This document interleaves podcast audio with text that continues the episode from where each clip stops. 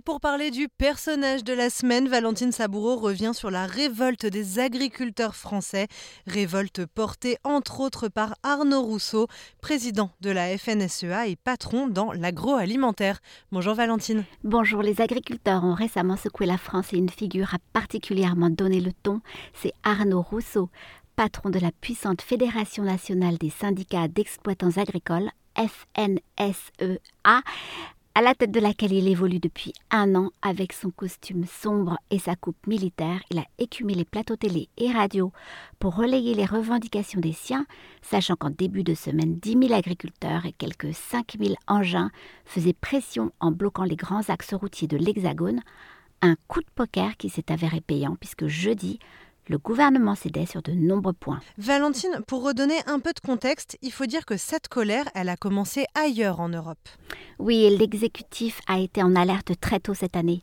Il faut dire que les agriculteurs roumains, polonais ou allemands sont mobilisés depuis des semaines pour dénoncer les charges financières et normes environnementales imposées par l'Europe. Euh, la France craignait la contagion et ça n'a pas loupé. La contestation a commencé à Toulouse mi-janvier avec le blocage de l'A64. Elle s'est peu à peu étendue jusqu'à Paris, faisant craindre un blocus de Ringis. Parmi les 120 revendications recensées, certaines avaient trait aux terres en jachère, à l'accès à l'eau, à la concurrence européenne, à la taxation du carburant ou à l'application de la loi EGalim destinée à rééquilibrer les relations entre les agriculteurs et les distributeurs. Alors le gouvernement a fait plusieurs propositions qui n'ont pas satisfait les agriculteurs. Jeudi, en revanche, une troisième série d'annonces a été présentée avec des concessions très importantes. Euh, gel du plan Ecofito 2030 qui prévoyait une baisse de l'utilisation des pesticides. Renforcement de la fameuse loi EGalim avec une mise sous surveillance des centrales d'achat européennes et souveraineté alimentaire inscrite dans la loi. La FNSEA a été en première ligne pour négocier. En effet, même si le mouvement est né en dehors des syndicats, ce sont bien eux qui ont pris le relais auprès des autorités publiques et en particulier la FNSEA. Alors créé en 1946, euh, ce syndicat revendique 212 000 adhérents euh, majoritaires et hégémoniques. C'est lui qui traite le plus souvent avec le gouvernement dont il a l'oreille et avec qui il négocie depuis longtemps. Il existe néanmoins d'autres instances représentatives, comme les jeunes agriculteurs très proches de la FNSEA, la Confédération paysanne, la coordination rurale et le mouvement de défense euh, des exploitants familiaux.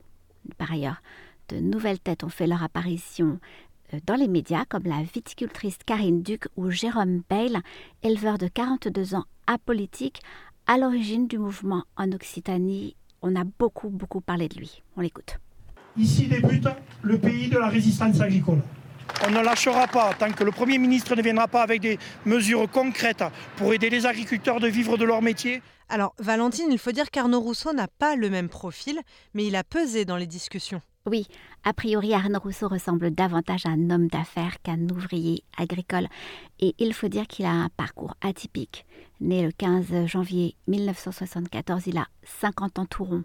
Formé à l'European Business School de Paris, il commence sa carrière dans le négoce avant de rejoindre puis de succéder à son père dans l'exploitation céréalière dans la famille depuis cinq générations. Avec quatre salariés, il gère 700 hectares en Seine-et-Marne. Alors je rappelle que la taille moyenne en France est de 69 hectares, donc elles sont beaucoup plus petites.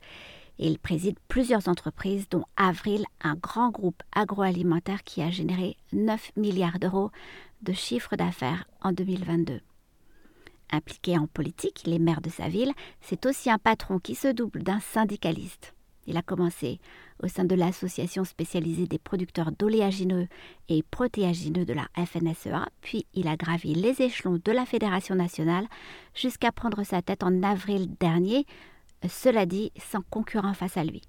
On le compare volontiers à Xavier Belin, ancien patron de la FNSEA et ardent défenseur de l'agrobusiness. Arnaud Rousseau s'est réjoui des annonces du gouvernement Valentine, mais ça n'est pas fini pour autant.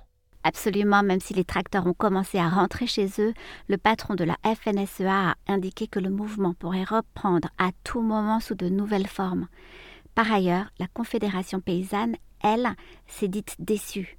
Il y a des annonces qui répondent à l'urgence, mais il manque des annonces structurelles pour faire évoluer l'agriculture et nous donner vraiment un cap, a déclaré sa secrétaire générale Véronique Marcheseau sur France Info. Enfin, je rappelle que nombre de décisions sont prises in fine par l'Europe et que d'autres discussions vont devoir être menées, notamment sur la simplification. Plusieurs dates restent importantes. 24 février, jour d'ouverture du Salon de l'agriculture, et 9 juin, date des élections européennes. Quant à la grogne sociale, elle n'a pas fini de se faire entendre en France puisque ce sont désormais les enseignants qui battent le pavé. Merci beaucoup Valentine Saboureau.